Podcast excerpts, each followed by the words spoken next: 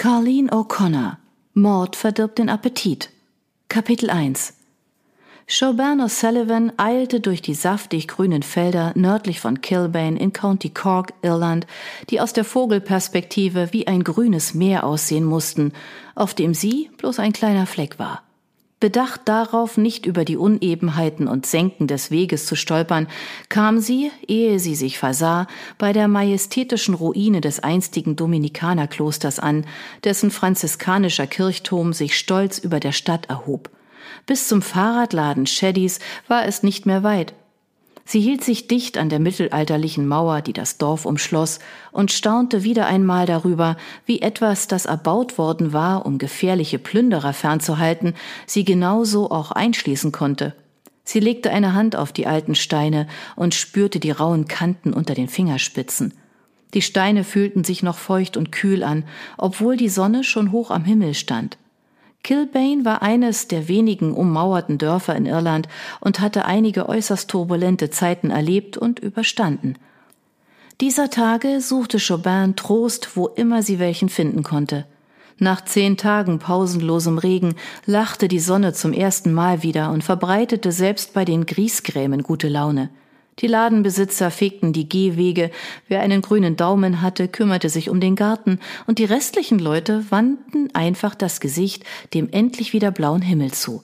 Kinder kreischten und spielten Ball oder fuhren mit ihren Fahrrädern durch die tiefen Pfützen.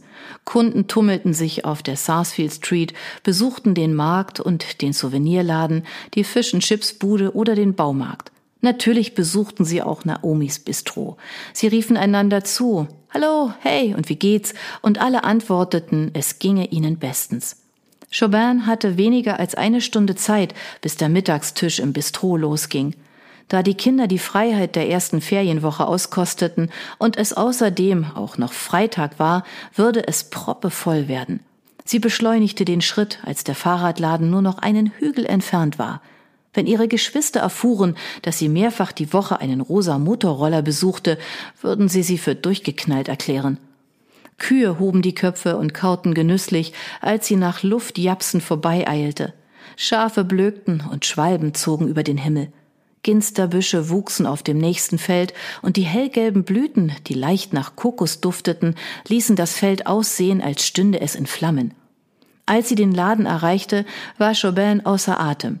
Sie sollte besser aufhören, im Bistro so viel vom typisch irischen Schwarzbrot zu essen, denn sonst würde sie sich bald einen bunten Trainingsanzug kaufen müssen und wie die anderen Damen morgens walken gehen. Das Zungenwetzen verbrannte garantiert mehr Kalorien als das Training.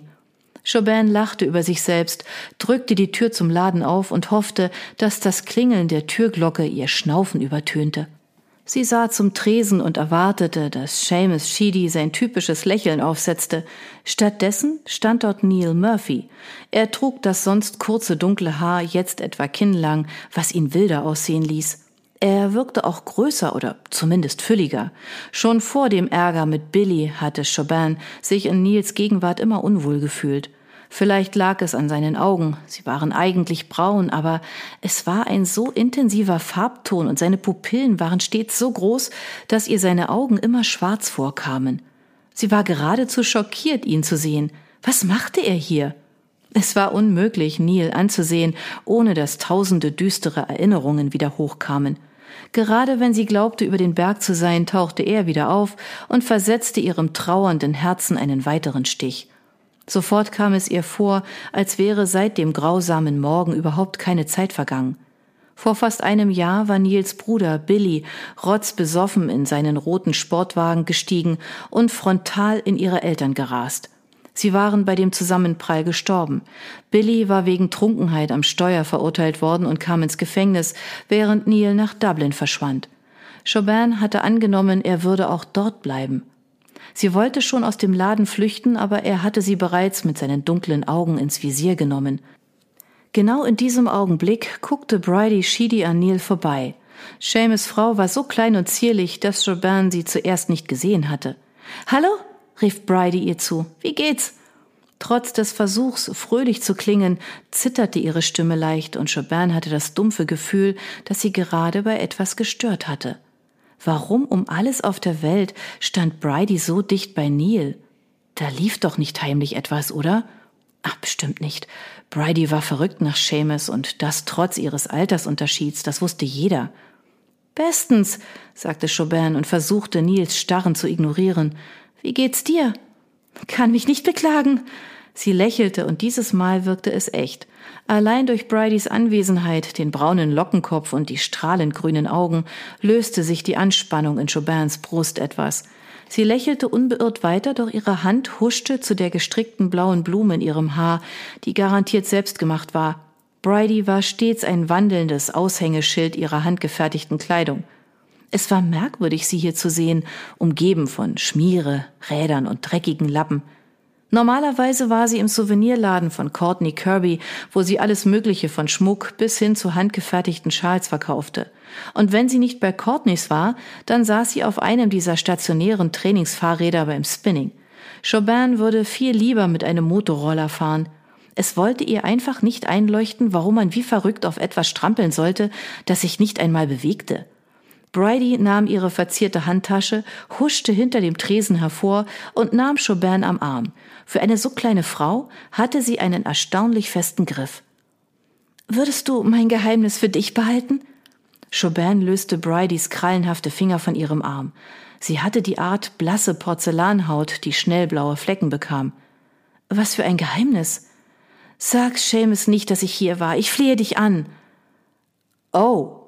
Jesus, mit so einem Geheimnis wollte sie nichts zu tun haben. Betrog Bridie Seamus? Mit Neil? Hier? In seinem Laden? Bridie musste bemerkt haben, dass Chaubins Gesicht hochrot geworden war, denn sie schnappte nach Luft und lachte dann. nein, nein, Liebling, nichts, was ich Pfarrer Kearney beichten müsste.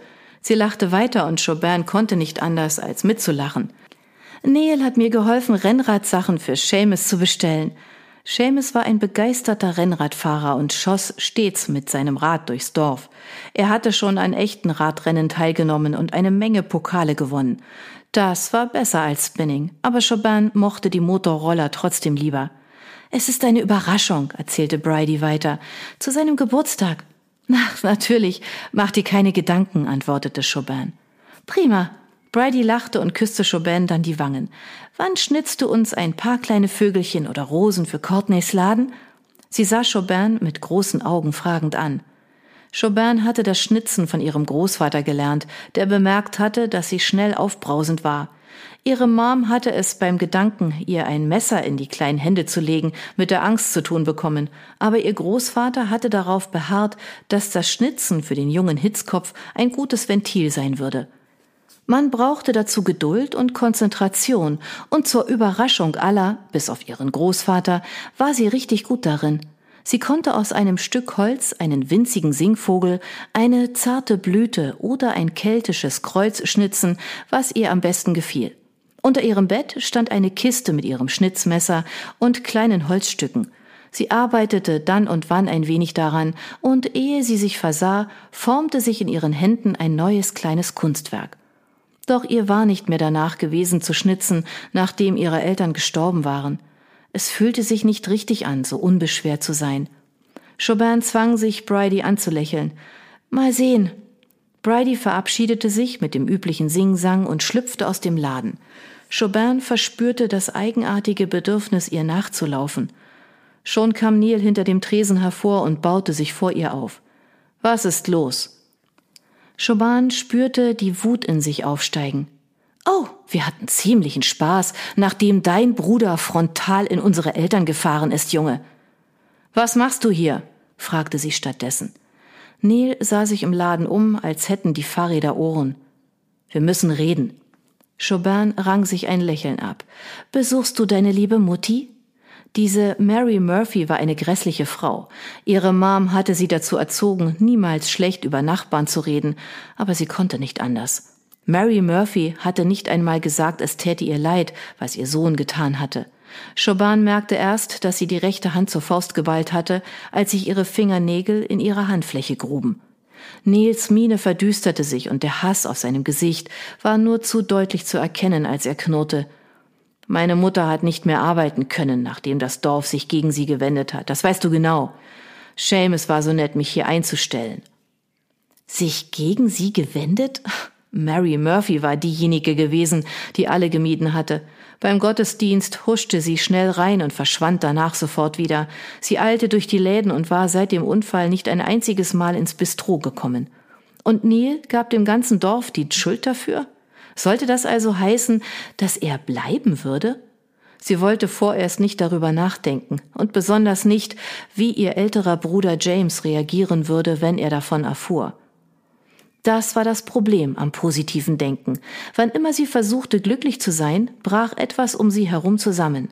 Er hatte ihre Pause, den sonnigen Tag und ihre Hoffnungen ruiniert. Sie sollte den Laden nun wohl verlassen, doch die Genugtuung gönnte sie ihm nicht. Ohne etwas zu antworten, drehte sie sich um und ging zu den neuen blitzblanken Motorrollern, die am vorderen Fenster aufgereiht standen. Ach, sie liebte diese italienischen Vespas. Sie blieb neben einer schwarzen stehen und hoffte, dass Neil Murphy nicht bemerkte, dass sie die Reihe entlang zu ihrem eigentlichen Favoriten, der rosafarbenen Vespa sah. Ihr Leben lang hatte ihr jeder gesagt, dass rothaarigen Rosa nicht steht, aber ihr Haar war dunkler, eher kastanienbraun, und außerdem mussten sich so alte Ansichten doch mit der Zeit ändern, oder? In Kilbane gab es Handys, Kabelfernsehen und iPads. Da konnten Rothaarige auch rosa tragen. Und sonst konnte sie die Haare immer noch unter dem Helm verstecken. Ja, sie wollte eindeutig die rosafarbene.